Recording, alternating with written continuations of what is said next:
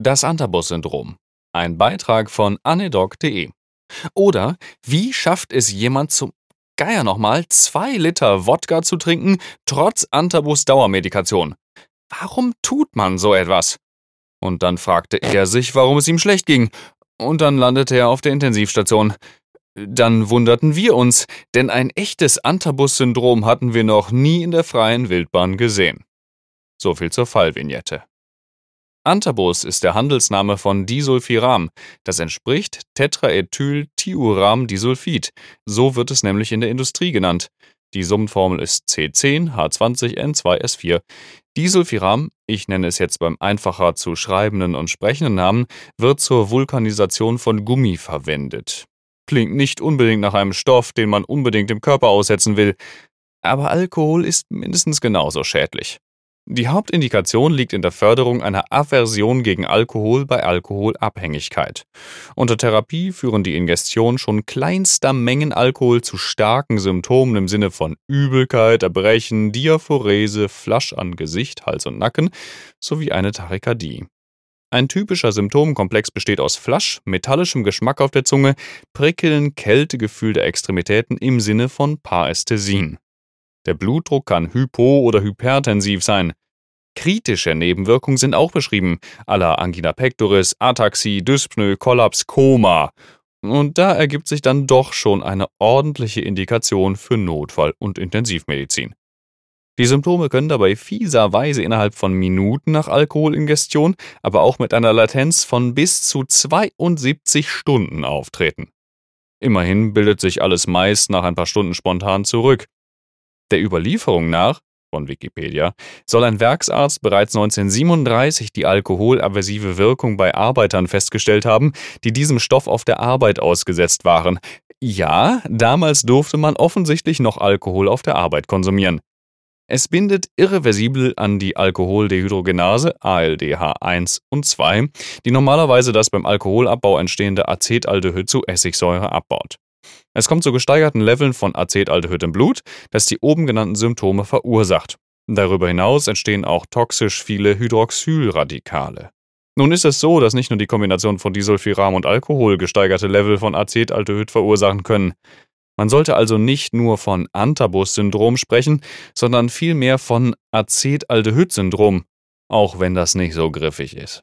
Das ist im vorigen Satz war übrigens kein Tippfehler mit Doppel-S, sondern eine ungelenkige Überleitung zu einem verrückten Fun-Fact. Denn das Acetaldehyd-Syndrom wird auch Coprinus-Syndrom genannt. Pilze der Gattung Coprinus, zum Beispiel der Faltentintling Coprinopsis atramentaria, enthalten Coprin, das zusammen mit Alkohol genau dasselbe oben genannte Beschwerdebild erzeugt. Übrigens mit derselben variablen Latenz. Wenn man allerdings Pilz und Alkohol gleichzeitig aufnimmt, passiert nichts. Laut Tintinelli. Ich würde es jetzt nicht probieren. Es gibt auch noch weitere Auslöser, unter anderem Antibiotika, wobei das unter kritischer Begutachtung in der Literatur ist, Pestizide, Nitrate, ISDN. Und wo wir ja schon bald wieder voll in der Karnevalsaison sind, der Hinweis auf einen schönen Artikel vom Flexikon. Karneval in der Apotheke, kann ich nur empfehlen, ist auf meinem Blog verlinkt. Jetzt stellt sich natürlich die Frage, was machen wir, wenn sich ein Patient wie anfangs geschildert bei uns vorstellt? Die Menge an Alkohol, also zwei Liter Wodka zur Erinnerung, führte nicht nur zu etwas Übelkeit, sondern zu massiven Beschwerden, Hypotension, Rhythmusstörungen. Das ist im Übrigen der Grund, warum Antabus nur bei kooperativen, verständigen Patienten eingesetzt werden sollte. Der Patient hatte sich das Zeug aber im Ausland beschafft und eine vernünftige Aufklärung hatte scheinbar auch nicht stattgefunden. Das ist was, damit ich den Alkohol besser vertrage. Ja, nein.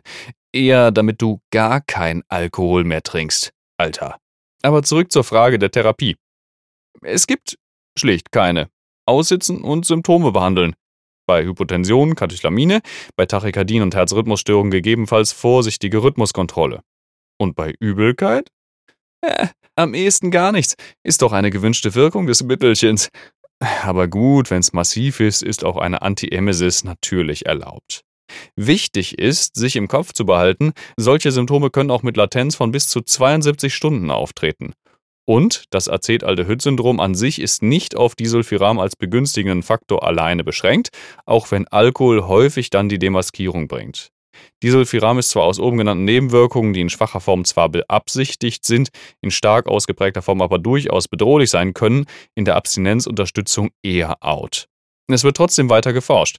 Scheinbar hat es einen Einfluss auf eine Vielzahl von soliden und hämatologischen Krebsarten, zum Beispiel NSCLC, Lebertumoren, Brustkrebs, Glioblastom und weiteren. Dabei scheint es tumorgene Signalwege zu stören, zum Beispiel NF-kappa-B, Proteasomaktivität, induziert das endoplasmatische Retikulum und kann als Adjuvanz von Radiochemotherapien genutzt werden.